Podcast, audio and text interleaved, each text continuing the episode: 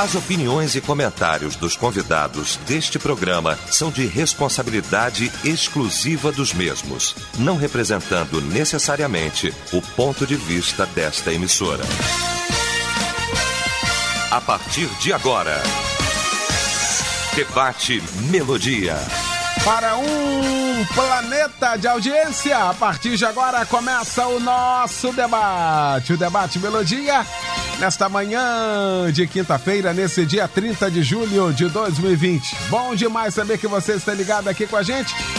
E a partir de agora, claro, vai participar efetivamente aqui com a gente através do nosso site, o site da Melodia, melodia.com.br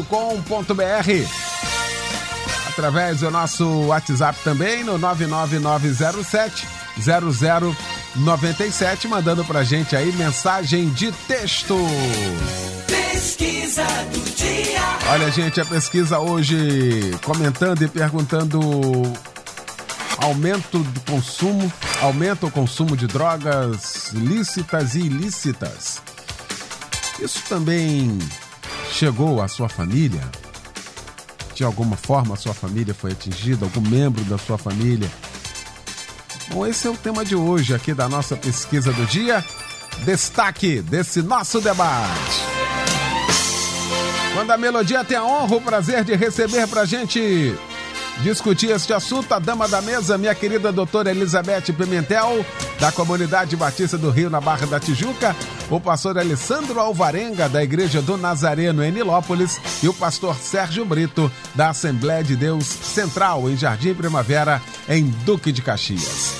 Nós vamos começar então esse nosso debate orando. Pastor Alessandro Alvarenga vai estar orando, abrindo esse nosso debate. Senhor, nós queremos agradecer a Ti por essa oportunidade, rica oportunidade de compartilhar de um assunto que de nenhuma forma ele é vergonhoso, mas é um assunto sensível, é um assunto delicado, mas, ó Deus, é um assunto pertinente e super importante para a sociedade.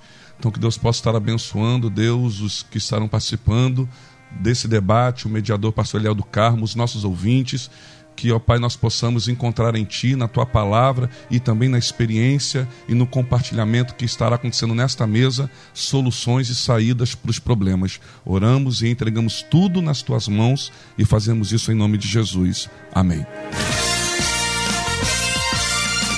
Debate Melodia.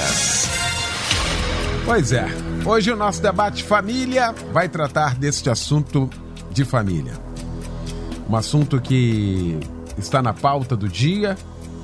E nesses dias de pandemia nós estamos aqui com alguns temas de debate, alguns temas que nós chegamos à conclusão não é que a pandemia trouxe o problema, ela tão somente acentuou o problema agravou o problema que já existia, mas era encoberto pela correria do dia a dia. Esse também é um.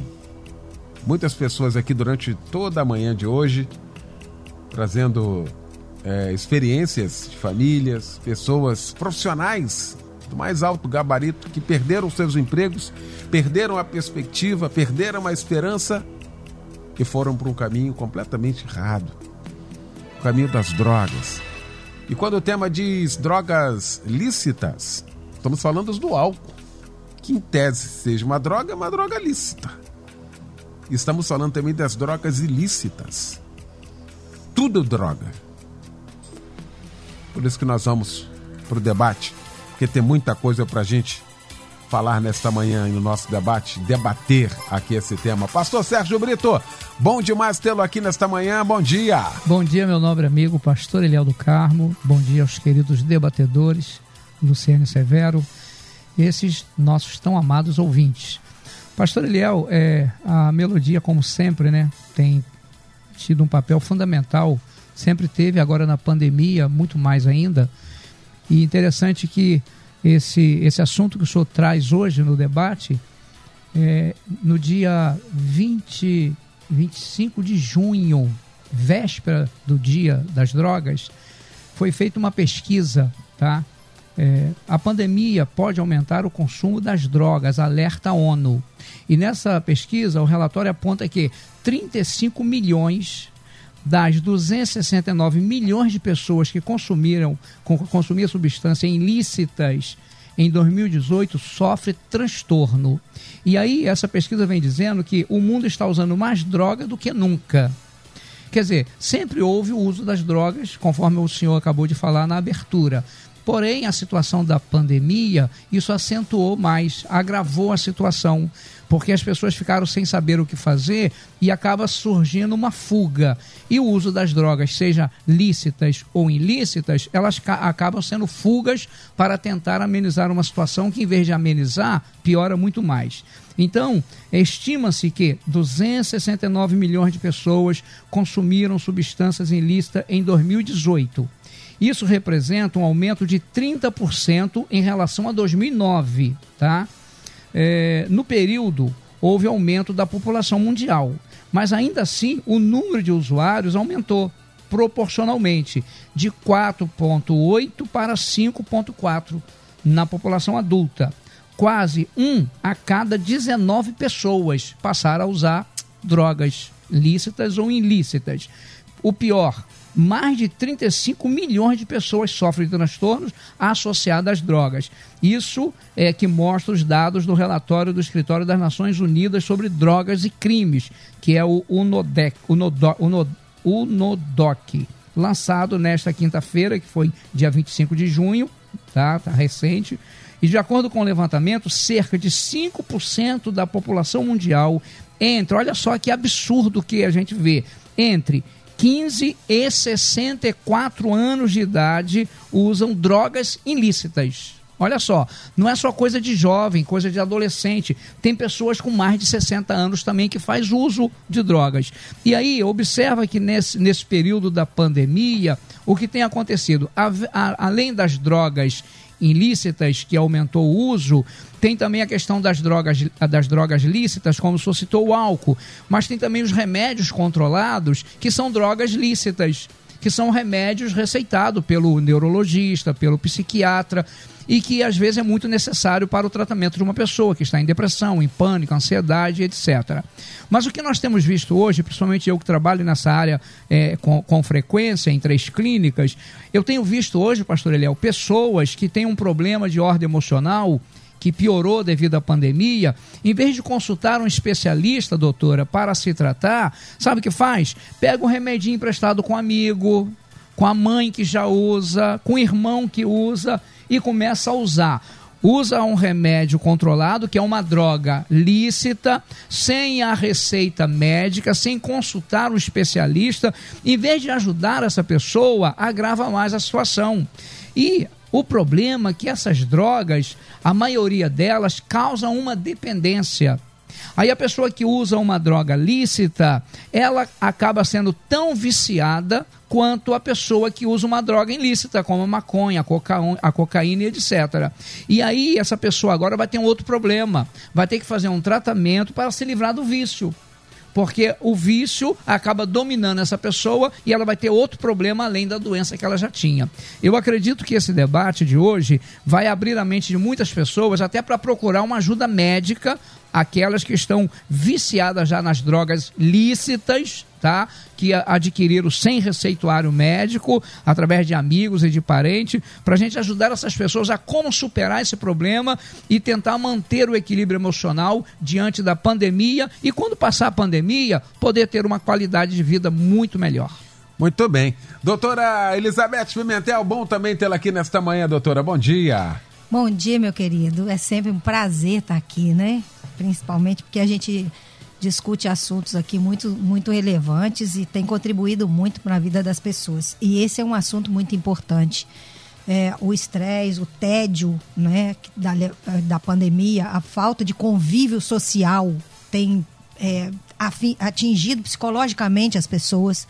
E, como já foi dito aqui, a droga ela é um refúgio, né? é uma busca de uma sensação de prazer que não está se encontrando em outro lugar mas, como o pastor Sérgio falou, ela traz consequências muito trágicas e aquele prazer que ela sentiu, aquele alívio daquele momento, ele não significou coisíssima nenhuma, né, em relação à, à tragédia que, que acontece. E o pastor falou a respeito do uso de, que, de drogas que tem aumentado, não só aumentou o uso da droga, mas como aumentou a potência da droga. Né? As drogas hoje elas são muito mais, ela tem um, uma capacidade ativa muito maior, né? um prejuízo muito maior. E quanto às drogas é, lícitas, a gente tem que pensar no álcool, né? que ele é a porta de entrada né? E muitas vezes as pessoas não se preocupam com isso e acham que, que o, o beber socialmente, que o, o, ter bebida em casa é, não é um problema, mas quando um, um adolescente de 12, 13 anos começa a beber, ele tem a porta aberta para usar droga. Então é o caminho que vai levar a droga. E muitos pais não se preocupam em ter bebida em casa. Eles não se preocupam em beber perto das crianças e perto dos adolescentes. Isso tem é, proporcionado também uma um, os pais estão simplesmente legitimando isso, né? Eles estão dando acesso às crianças. Eu, eu soube esses dias de uma reunião de adolescentes, os pais deixaram os adolescentes numa casa de praia, um grupo de adolescentes, com a casa cheia de bebida. E só tinha adolescente. Imagina o que, que eles não fizeram. Né? Então, a gente, é, primeiro que a gente tem que entender que precisa buscar solução para as coisas e não simplesmente beber para esquecer ou buscar um, uma satisfação imediata. O problema tem que ser resolvido, então a gente precisa enfrentar. E a gente tem que entender também que é, família é um lugar que não é só um lugar de sobrevivência, é um lugar de proteção, é um lugar de formação de caráter, né? é um lugar de segurança, é um lugar onde está se desenvolvendo tudo que uma pessoa precisa de se desenvolver. Então a gente tem que ter muito mais cuidado com o que está acontecendo dentro de casa.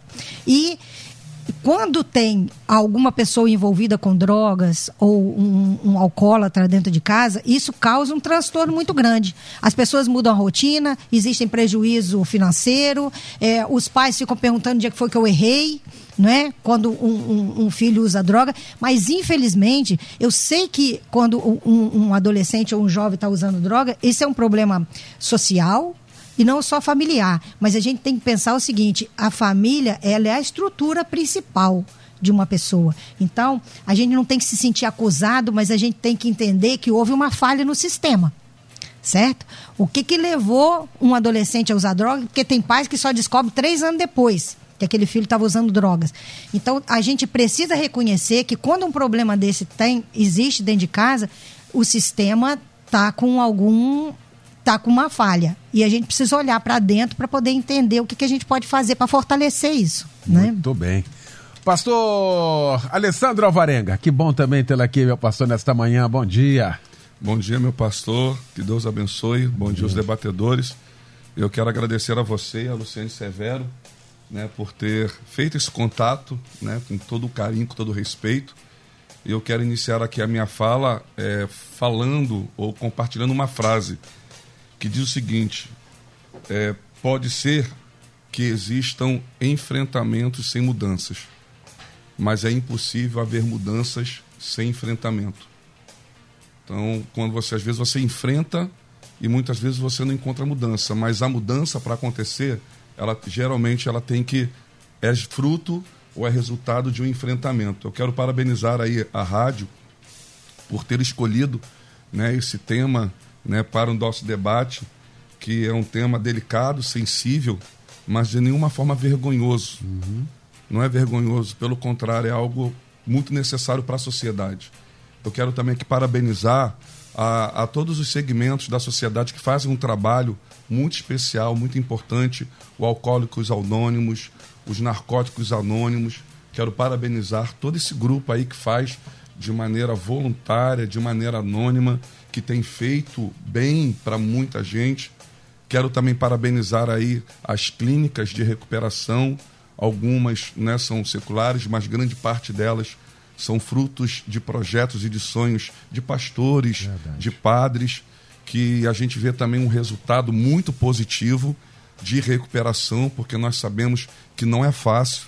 É, e quando vocês compartilharam comigo e eu falo não com orgulho, mas eu falo como experiência. Eu sou um ex-dependente químico, né, no, no termo da, da, da, Organização Mundial de Saúde, eu sou um ex-adicto ou um adicto, né, porque, na verdade, quando você categoriza a dependência química, ela é crônica, progressiva e normalmente fatal. Ela é crônica porque, uma vez dependente, sempre dependente, uma vez doente, sempre doente. E eu não quero aqui levantar nenhum tipo de polêmica. Uhum. Concordo, compreendo, entendo o perfil, o segmento, a visão da psicologia, a visão dessas pessoas que estudaram a vida inteira sobre a dependência química. E uma vez que você experimenta, ela acaba sendo progressiva porque você vai desejando cada vez mais quantidades maiores e muitas vezes aquela droga em si já não mais se satisfaz. Você vai para quantidades maiores e muitas vezes você acaba fazendo uma migração de uma droga. Tem pessoas que começaram com a bebida, daqui a pouco foram para maconha, daqui a pouco foram para cocaína. No Rio de Janeiro, na minha época, eu tenho 26 anos de convertido, então eu estou há 26 anos limpo, puro, curado. Me perdoe falar dessa forma, perfeito. não quero levantar polêmica, perfeito. porque um dia alguém me abordou dizendo que eu era um doente, que eu era doente e que eu não podia fazer trabalho dentro de favela, que eu não podia fazer trabalho com, com viciado, porque diante daquilo no dia a dia isso poderia me levar à recaída. Foi quando, mas isso aí vai ficar para outro momento. Só queria compartilhar duas palavras assim que mexeram muito comigo quando eu recebi o convite, que é destruição e sabotagem. A droga ela tem esse poder de destruir ou de sabotar. Por quê, pastor? Parece palavras sinônimas, mas no meu caso não são. Ela é destrutiva porque ela destrói uma história, ela destrói talentos, ela destrói famílias, e quando a pessoa ainda não está no mercado de trabalho? E quando a pessoa ainda não tem um casamento? E quando a pessoa ainda não tem uma família constituída? Foi o que aconteceu no meu caso. Eu entrei nas drogas é, porque o dependente ele tem quatro fases: a curiosidade, né, que, que é aquela coisa do desejo de experimentar para ver o que, que é, é a primeira fase né, da dependência, é o experimentador, é o ocasional, quando ele usa de vez em quando, mas esse uso ainda não criou uma quebra de vínculos sociais relacionados a familiares. Tem o usuário habitual, que ele usa constantemente e mesmo controlado, mas você já começa a ver que ele apresenta algumas quebras de relacionamentos e tem um dependente mesmo, o toxicômano, né? que é aquela pessoa dependente. Então, comigo, foi com 15 anos, é, é, a, é, a, idade onde a gente faz tem sonhos, projetos, foi dentro de uma escola. Eu não era casado, eu não tinha uma profissão, então eu percebi que o diabo não queria destruir os meus sonhos. Ele queria sabotar os sonhos que Deus tinha para minha vida. Sabotar aquilo que eu poderia alcançar, mas eu não tinha alcançado até pela minha faixa etária.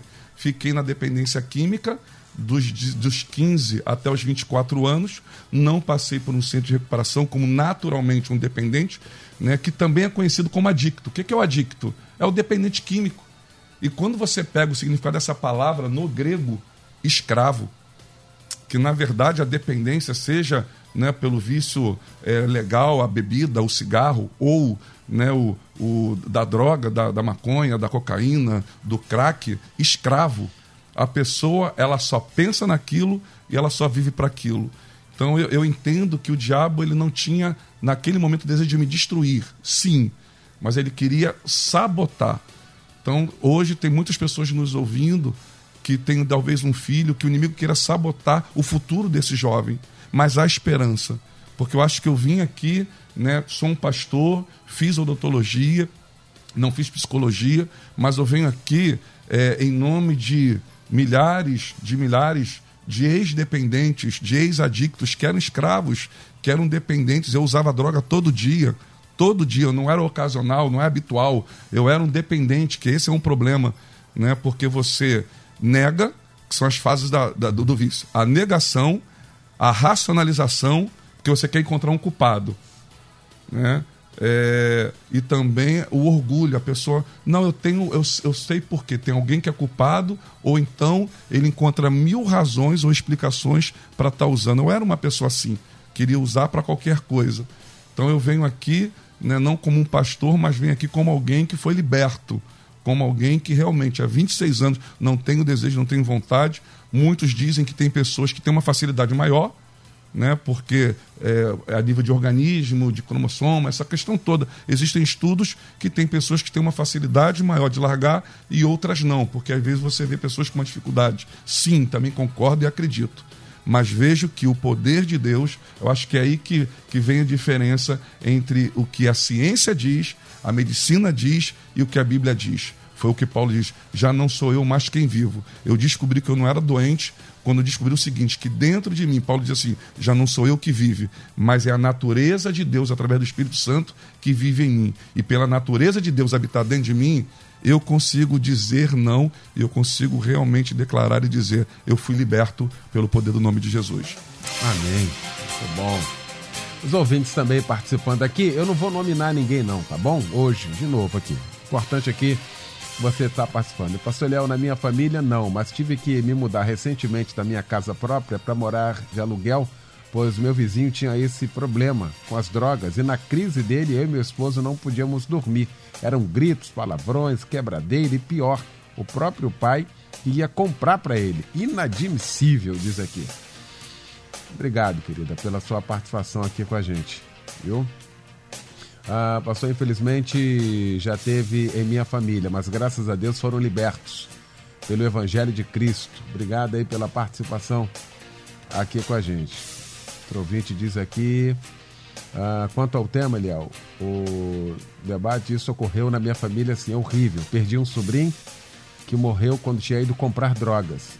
E meu irmão, que é um ano mais novo que eu, é usuário de adquirir problemas psiquiátricos. Tem épocas que dá problemas nas duas frentes, tanto na questão a, psiquiátrica como essa questão aí do vício, né? Tá dizendo aqui. Obrigado pela participação. Ah, Eliel, infelizmente, chegou a minha família assim. Meu neto tinha depressão, com a pandemia desenvolveu síndrome do pânico e no dia 10 teve um infarto fulminante, mas se perdia também nas drogas, diz aqui. Obrigado aí pela participação também aqui com a gente. Obrigado mesmo. Ah, pastor, sempre culpam os pais por o filho usar drogas e ser alcoólatras, mas nem sempre isso ah, é verdade, né? Diz aqui. Obrigado pela participação. Quando a filha tem um vício de alcoolismo e está em outro país, o que a mãe de fato pode fazer? Ou seja, é um fantasma. E eu vou usar essa palavra fantasma aqui, porque ninguém. Qual é o pai? Qual é a família? Ninguém aqui. A gente está vendo aqui o depoimento do pastor Alessandro Alvarenga, esse homem que a gente conhece há tantos anos, né? Sério, pai de família, pastor de igreja comprometido com a palavra. E se tiver a, a, a, fala dele carregada disso tudo que ele falou aqui pra gente aqui, isso é experiência nova para muita gente, mas para muitas famílias isso tem sido um transtorno há muitos anos e não sabe como fazer, faz como? Tenta ajudar, e aí às vezes não é só a questão do, do ajudar se a pessoa não quiser, foi a palavra que ele usou aqui, é o enfrentamento, é a questão da mudança, às o sujeito não quer, às vezes coloca a culpa, às vezes ele se, é, é, se torna vítima, ou seja, tem todo um, um arcabouço nesse sentido, não, pastor Sérgio? É, eu achei interessante aqui quando o pastor Alessandro falou sobre a questão do enfrentamento. Para ter mudança tem que ter enfrentamento. E é muito difícil, pastor Eliel, a gente tratar de uma pessoa viciada quando ela não quer. Quando a pessoa não quer, ninguém pode fazer nada. Ela tem que querer, tá? É, é difícil para ela? É, mas pelo menos se ela demonstrar interesse, pode se ajudar. Aí essa mãe está perguntando: o caso de uma filha que mora muito longe e é alcoólatra, o que fazer? Ela não tem muito o que fazer. Se ela é serva de Deus, ela tem sim entregar nas mãos de Deus para Deus abrir uma porta onde ela está para ajudar e sempre que possível aconselhar. Sempre, nunca desistir. Porque para que haja mudança, tem que ter determinação. Se a pessoa for determinada e ela botar na cabecinha, eu quero, eu vou mudar, Deus vai ajudar essa pessoa e ela vai conseguir. Mas se ela não tiver essa determinação, ela vai ter dificuldade. Por exemplo, nós, te, nós temos é, convênios com alguma casa de recuperação, por exemplo, é, casa, casa pela Fé, é a que a gente mais usa, a gente ajuda essa casa. E quando uma pessoa drogada aceita Jesus na nossa igreja, a gente encaminha para lá. E nós tivemos inúmeros casos de pessoas ir para lá e depois não querem ficar, querem sair. E aí, se quer sair, como fazer? A pessoa não quer ajuda, ela está muito dominada pelo vício. Eu me lembro, pastor Léo, às vezes os pais, eles cooperam com aquela pessoa que está iniciando nessa questão. Eu me lembro que meu pai se desviou e eu tinha 13 anos quando ele se desviou. Eu sou criado no Evangelho. Automaticamente o filho acompanha quem? Acompanha o pai. Me desviei junto com ele. E aí, o que, que eu fiz? Passei a fumar escondido. 13 anos fumando escondido. Meu pai, uma vez, sem querer, me autorizou a fumar.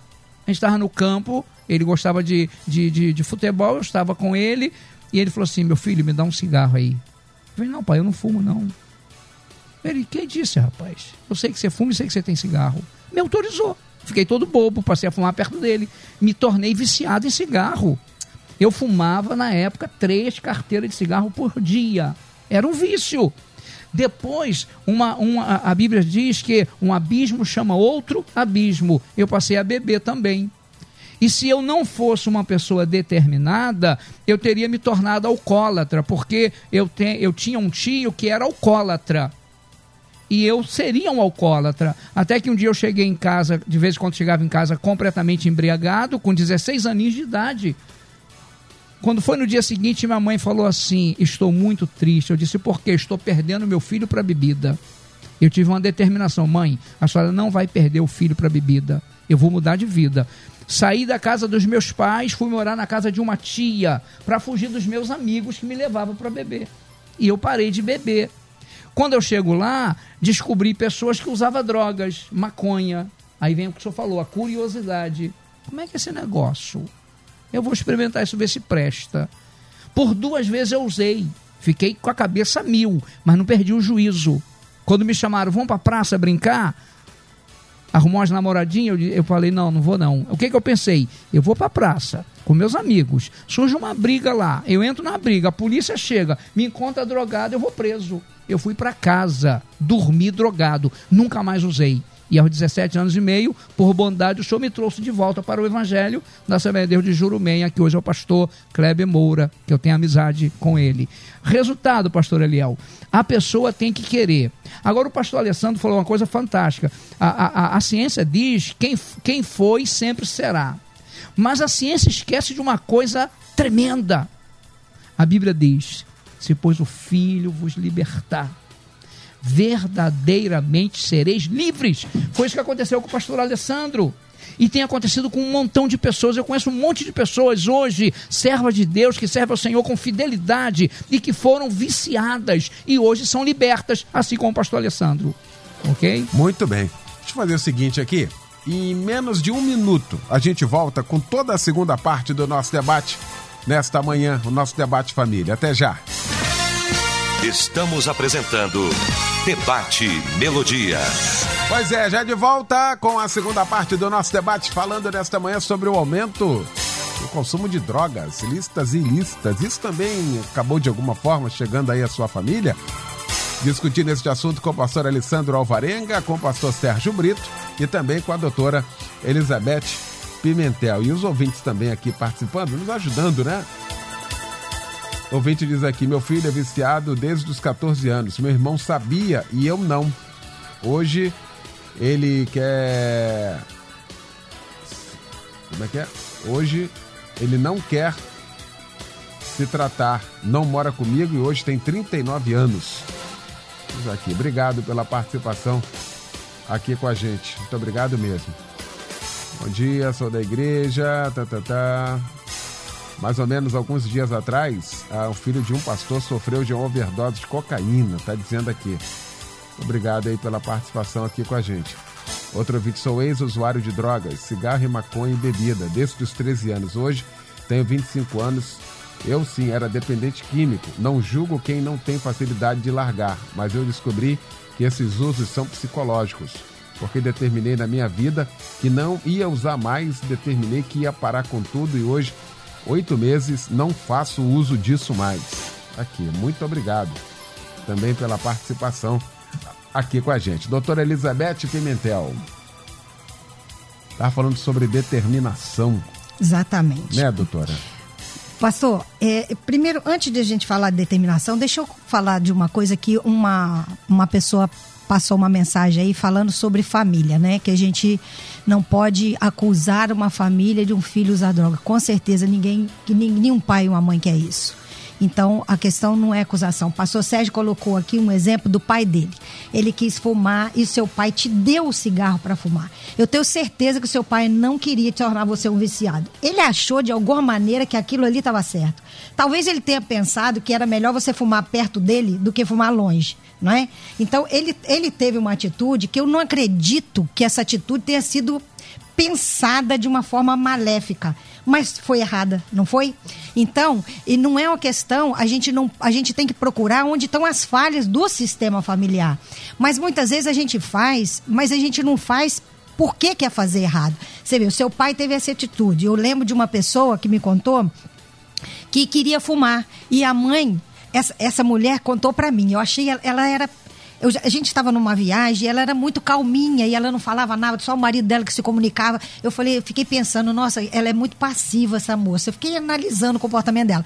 Quando ela foi dar o exemplo de quando o filho dela queria fumar, eu falei assim, ô passividade forte essa aí. Ela disse que o filho dela pediu falou que queria fumar, que estava fumando, e ela falou assim: Não, meu filho, você tem todo o direito de fazer essas escolhas. Aliás, eu mesmo vou pedir alguém para comprar uma carteira de cigarro agora para você. Aí mandou comprar uma carteira de cigarro e falou assim: Agora você vai fumar perto de mim. Aí ele fumou um cigarro e falou assim: Agora eu quero que você fume outra. Ele falou assim: Não, mas eu não quero fumar outra. Não, mas eu quero que você fume outra. E fumou outra. Não, agora você vai fumar o terceiro. E ela obrigou ele a fumar uma carteira de cigarro inteira. O menino vomitou, passou um mal danado e nunca mais quis saber de cigarro Então, cada um age de uma determinada maneira, a gente nunca sabe o que, que vai dar certo, o que, que vai dar errado. Entendeu, pastor? Uhum. Mas são tentativas que a gente faz e não é culpa de pai e mãe, é que nem sempre a gente sabe o que, que é que a gente tem que fazer, né? Agora, essa questão da motivação que você falou, a gente tem que separar o que, que é incentivo e o que, que é motivação. Muitas vezes as famílias, elas se sentem muito frustradas porque ela fica tentando incentivar uma pessoa a parar de fumar e a parar de usar drogas. E isso é, é uma coisa realmente frustrante, porque incentivo é aquilo que vem de fora. Incentivo é aquilo que você traz de uma outra pessoa. É você querendo é, é, estimular uma pessoa a fazer alguma coisa. Ninguém faz pelo estímulo, ela faz pelo motivo. E motivação é uma coisa interna. É uma coisa que você tem que encontrar essa motivação. Se você não encontra, fica difícil você é, é, é, reagir ao incentivo. E a motivação depende muito do amor próprio. Tem pessoas que não têm um pingo de valor por si mesmo. Elas não se valorizam. Porque uma pessoa que usa droga, que, que usa álcool, que sabe que aquilo ali está matando ela, né? Porque não tem como não saber isso. E ela continua usando, é porque ela não tem nenhum. Né? Não tem defesa por ela mesma, ela não tem amor por ela mesma, mas ela precisa encontrar um motivo. E eu lembro de uma vez que eu soube de um caso de uma senhora já com uma certa idade que ela era viciada em cocaína. E não adiantava, os filhos faziam tudo, tentavam levar ela para um tratamento, ela não reagia a nada. E ela tinha um netinho de cinco anos e que ela amava muito esse netinho. Um dia, o netinho chegou diante dela, pegou o rosto dela, olhou bem dentro do olho dela e falou assim: Vovó, a senhora não tem ideia do quanto eu amo a senhora. Bastou o netinho dizer isso. Algo acendeu no coração daquela mulher e ela disse: Nunca mais eu vou viver o que eu vivi até hoje. E ela mudou, mas aquilo não foi um incentivo ninguém falou nada. Ela só entendeu que ela tinha um motivo para largar aquela droga. Então, a gente não consegue incentivar uma pessoa, mas a gente pode ajudar uma pessoa a encontrar uma motivação. E muitos, hoje, pastor, tem muitas mulheres que estão sofrendo violência em casa por causa do alcoolismo de marido. E se tiver algum que está me ouvindo agora, eu queria que ele entendesse o seguinte: se ele não tem amor pela vida dele, para que ele cuide, ele precisa encontrar um motivo fora dele. E ele precisa entender que ele tem uma mulher que vive triste, porque não tem como ser mulher de um alcoólatra e não ser solitária, triste, viver uma vida resignada e frustrada. Ele está trazendo tudo isso para a vida de uma outra pessoa. Ele está deixando um filho carente de atenção, de cuidado e dando um modelo para o filho dele que com certeza ele não vai querer que o filho dele repita a história dele. Então, se ele não consegue encontrar de princípio uma motivação dentro dele por amor próprio, ele precisa buscar essa motivação por amor de outras pessoas que estão perto dele. E ajuda tem como o pastor falou, né, o pastor Alessandro falou, existem ajuda o tempo todo. Existe, a gente não pode ter contato social, mas o AA está disponível o tempo todo. Tem reuniões diárias online e tem ajudado muitas pessoas. Tem pastores disponíveis, tem igrejas disponíveis. Então, existe ajuda para quem realmente quer ser ajudado. Né? Que Deus abençoe a esses que estão ouvindo, para que eles consigam encontrar dentro deles um motivo para reagir Porque eu sei que a pessoa viciada, ela tem um, um, um, um peso enorme sobre ela. E muitas vezes ela pensa que ela não tem força. Não é? Mas se ela encontrar um motivo, ela vai conseguir ter determinação para lutar por isso. Muito bem. Ouvinte participa aqui, dizendo, infelizmente na minha família tem alguns. Muitas pessoas dizem que tem que ter vontade própria, porém alguns chegam a um estado que não conseguem nem querer. É triste isso, alguns viciados em drogas e outros em álcool, diz aqui. Obrigado pela participação. Soreliel, minha neta com 20 anos se envolveu com drogas e agora está com problemas mentais, está com esquizofrenia. Obrigado pela participação. Fui fumante durante muitos anos, larguei o vício há cinco anos ah, e a minha maior luta foi contra o hábito disso. Ah, obrigado pela participação. Eu era usuário de drogas, mas graças a Deus no ano de 2000 me converti eu nunca mais usei, mas hoje tenho problemas de pressão alta e sofri um infarto há três meses. Obrigado também aí pela participação aqui com a gente. A gente vai vendo a, a, a, o mal que causa isso, as sequelas que ficam. Se você participar de qualquer clínica psiquiátrica agora, reunião de família, qual já tive parte de, de, de tive oportunidade de participar de algumas, invariavelmente 80% das pessoas que lá estão advêm exatamente de problemas com drogas.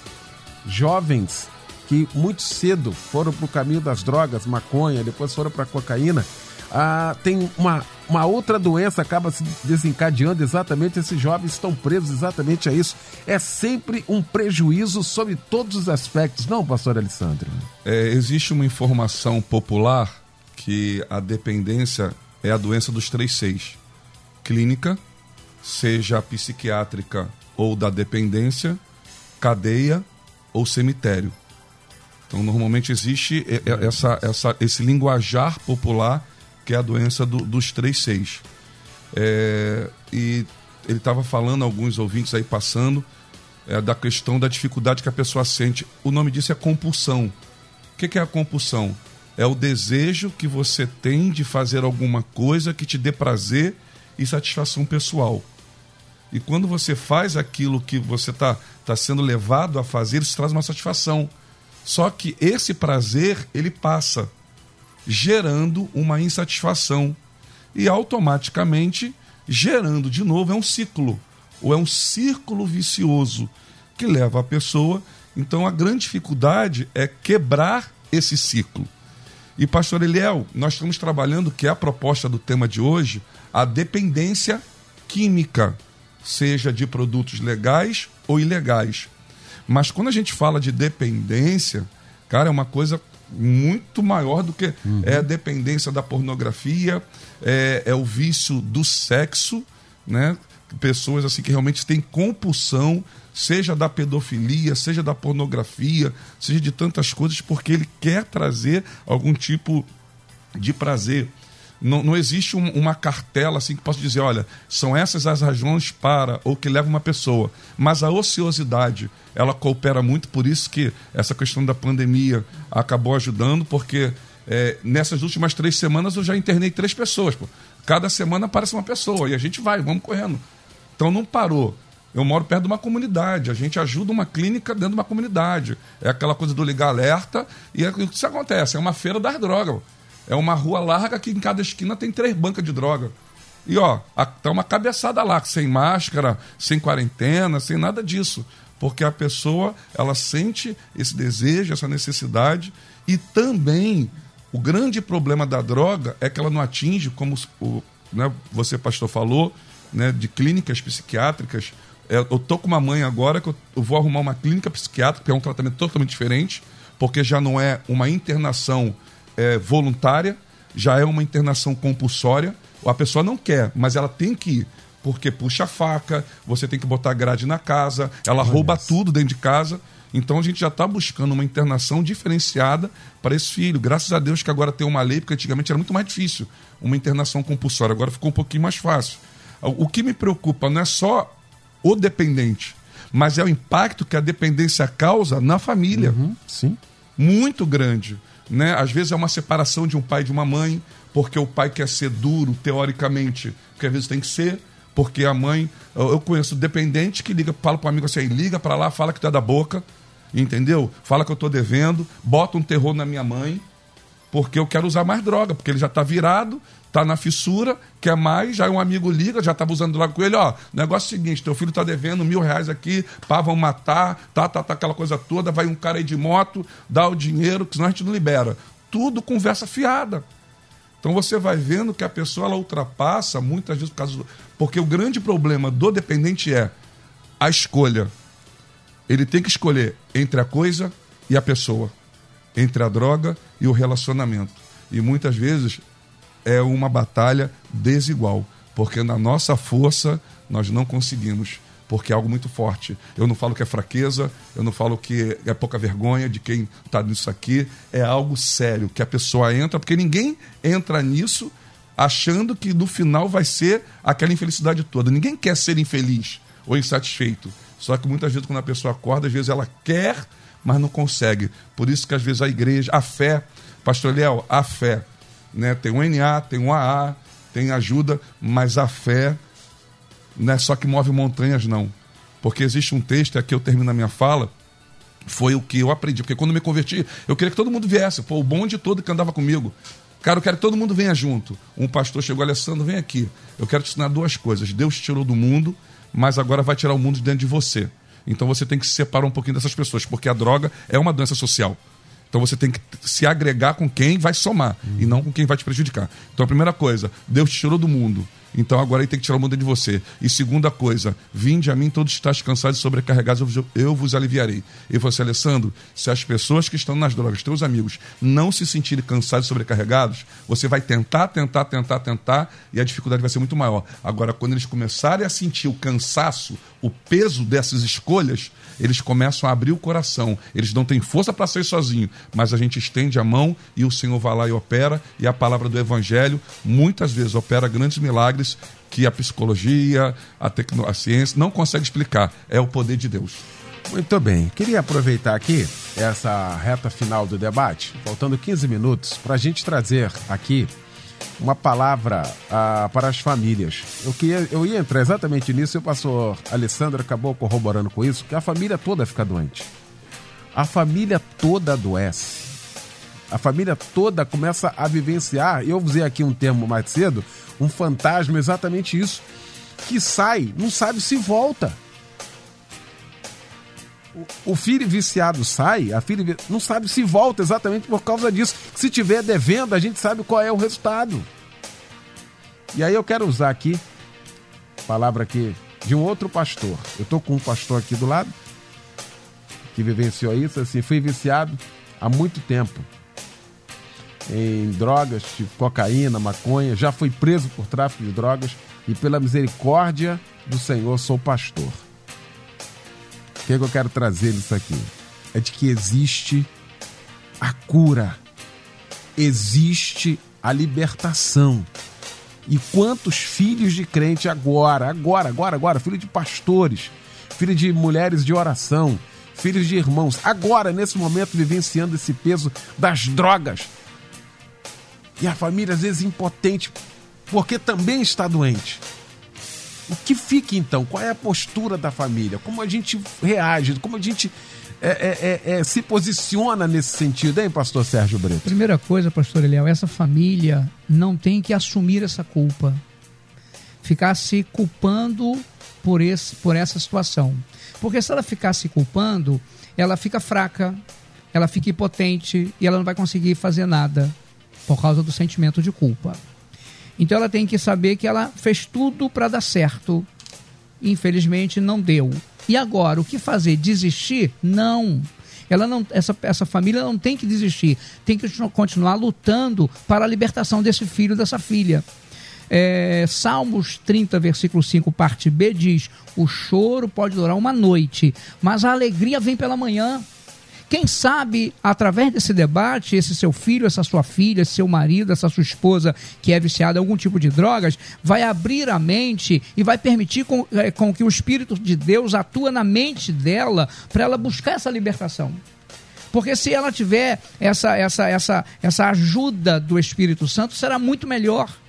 Essa família, com certeza, tem buscado a Deus, tem orado, mas tem sentido impotente, talvez até por causa do sentimento de culpa. Então, o que fica para nós, não desista desse filho, não desista dessa filha, enquanto a vida há esperança. Nós, nós temos o exemplo aqui do pastor Alessandro, que hoje é um homem abençoado e com 15 anos se viciou. Nós temos o exemplo desse pastor que acabou de, de, de dar o seu depoimento aí e muitas outras pessoas que foram libertas. Assim como Deus libertou esses homens e libertou outras pessoas, vai libertar o membro de sua família. Continue orando, buscando, confiando, porque na hora que menos você esperar, o milagre de Deus vai acontecer. O grande problema é que às vezes a gente quer mudar a pessoa na marra. E na marra não consegue. Aí eu me lembro de uma experiência de uma mãe que estava muito chateada, é, porque o filho era viciado, saía de casa, só, só chegava é, uma vez por semana em casa, e ela um dia falou para o pastor assim, pastor, eu não aguento mais. Eu falo de Jesus pro meu filho, falo que ele vai para o inferno e meu filho fica zombando de mim, meu filho é viciado em drogas. E o pai disse assim: minha querida, não fale mais de Jesus para seu filho. Sua palavra para ele não tem mais nenhum valor. Muda a história. Fale de seu filho para Jesus. É diferente. Ou seja, ore pelo seu filho. E ela contou que um dia ela estava em casa no final de semana, no domingo. Às 17 horas o filho chega. Quando o filho chegou, ela disse: Ué, meu filho, você é por aqui? A mãe me deu saudade de casa. Que bom, meu filho. E ele sentou e disse assim: Mãe, tem comida? Tem, meu filho. A senhora esquenta comida para mim? Claro que eu esquento. E ela foi lá, esquentou comida para aquele menino. Ele sentou e começou a comer. Daqui a pouco ele olhou para ela e falou assim: Mãe, a senhora está tão linda. Eu posso lhe dar um abraço? Claro que pode. Levantou, deu um abraço nela. Ela começou a chorar. Ele continuou a comer. Daqui a pouco ela perguntou: Mãe, é, a senhora vai para a igreja hoje? Vou, meu filho, hoje é domingo. Posso ir com a senhora? Claro que pode. Passou a roupinha dele, ele foi para a igreja, no final do culto, entregou a vida ao Senhor e o Senhor libertou. Então não desista. Enquanto a vida, há esperança. Doutora Elizabeth Pimentel. Pastor, a esperança, é, se ela morrer, acabou, né? Ela é a última que morre. Então, se não tem esperança, não tem vida, né? E o pastor falou de culpa. Culpa é aprisiona e paralisa. Responsabilidade move. Então, a gente não pode se sentir culpado, a gente precisa se sentir responsável. Né? E muitas vezes eu conheço muitas famílias que tiveram vontade de desistir né, de abrir mão dessa responsabilidade, porque acharam que não dava conta. E eu sei que não é mole, porque eu conheço história de famílias que eu fico pensando, será que no lugar dela eu também não tinha vontade de desistir? Porque cansa, né? É uma luta desigual, é uma luta contra como o pastor colocou, o pastor Alessandro, é contra o inferno essa luta, né? Então as pessoas cansam, mas é, eu quero reforçar o que o pastor Sérgio falou. Não se sinta culpada, mas assume a responsabilidade para poder você não desistir. A gente precisa assumir essa responsabilidade. E a gente não está sozinho nessa responsabilidade. É com o Espírito Santo que a gente vai. Eu conheço história parecida com essa que o pastor Sérgio contou, da mãe, o filho chegar em casa e ela falar assim: Eu posso ficar perto de você? E ele todo agressivo, e ele falar assim: Eu não quero conversa. Ela falou assim: Mas eu não quero conversar, só quero ficar pertinho. E ele deitar e ela sentar na cabeceira dele ficar calada a noite inteira só orando.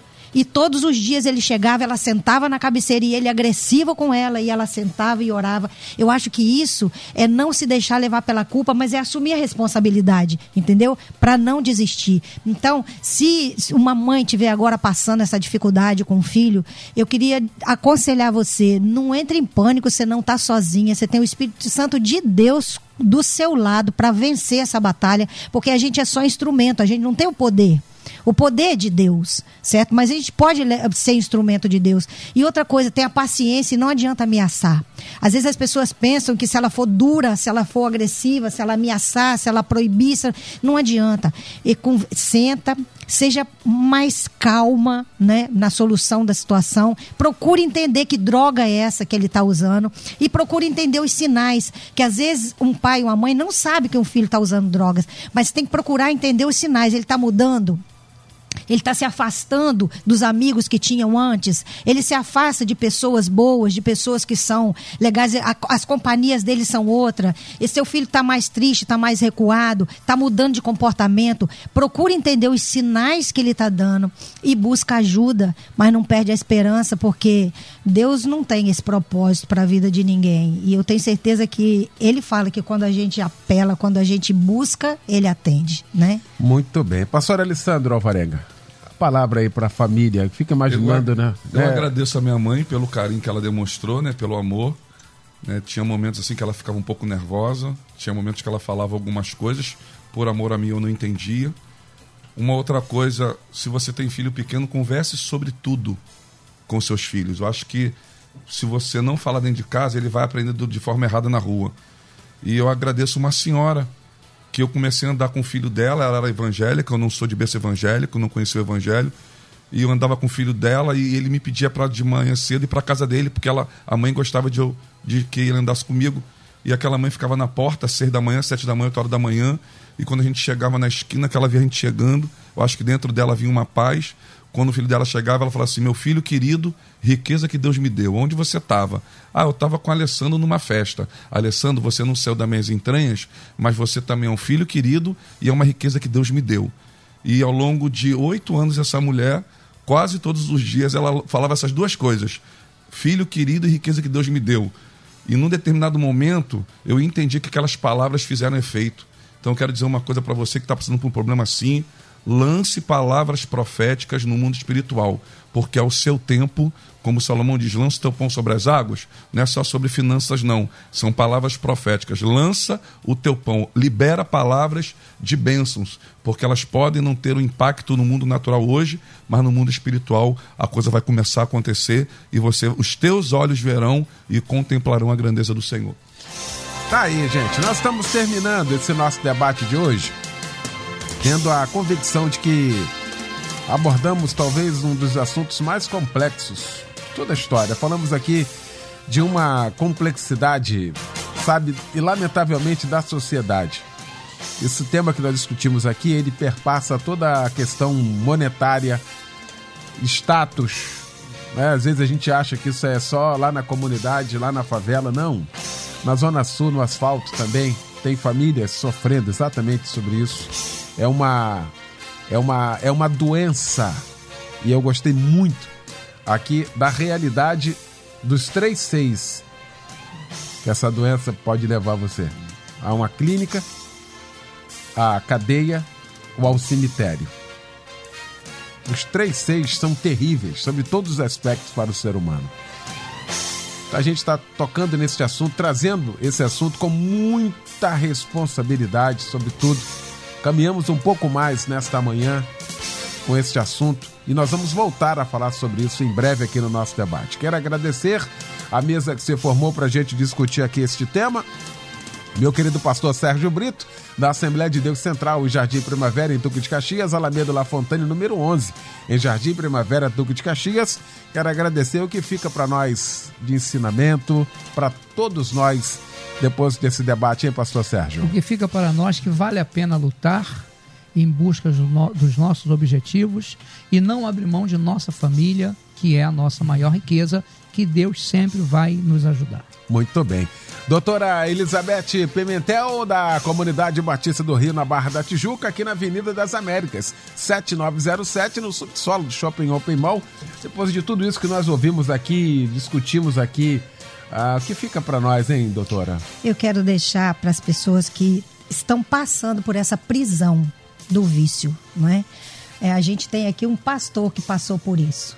E eu sei que quando uma pessoa passa por isso é porque ela tem muitas feridas. Mas eu ouvi uma coisa de um pastor uma vez que nunca mais eu me esqueci. Ele disse: feridas abertas, feridas fechadas, ministério aberto.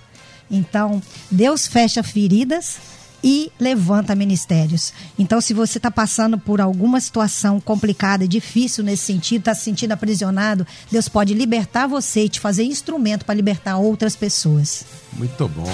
Pastor Alessandro Alvarenga, da minha igreja do Nazaré, em Nilópolis, na rua João Pessoa, 1469, em Nilópolis. que fica para nós, queridos, no final desse debate, hein?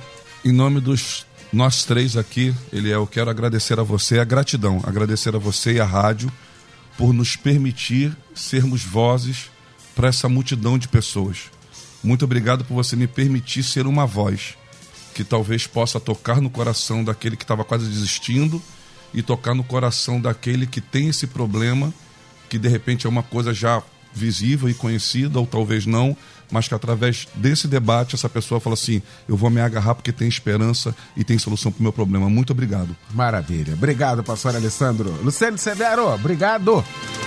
Michel Camargo também. A gente volta amanhã, se Deus quiser, com o nosso debate às 11 aqui na Melodia. Logo mais às 10 da noite tem o nosso Cristo em Casa, um grande culto pregando o pastor Paulo Cozendei, da Igreja Batista em Jardim América, Itaguaí. Deus abençoe a todos. Um grande abraço, uma boa quinta, boa tarde. Obrigado, gente. Amanhã você ouve mais um Debate Melodia.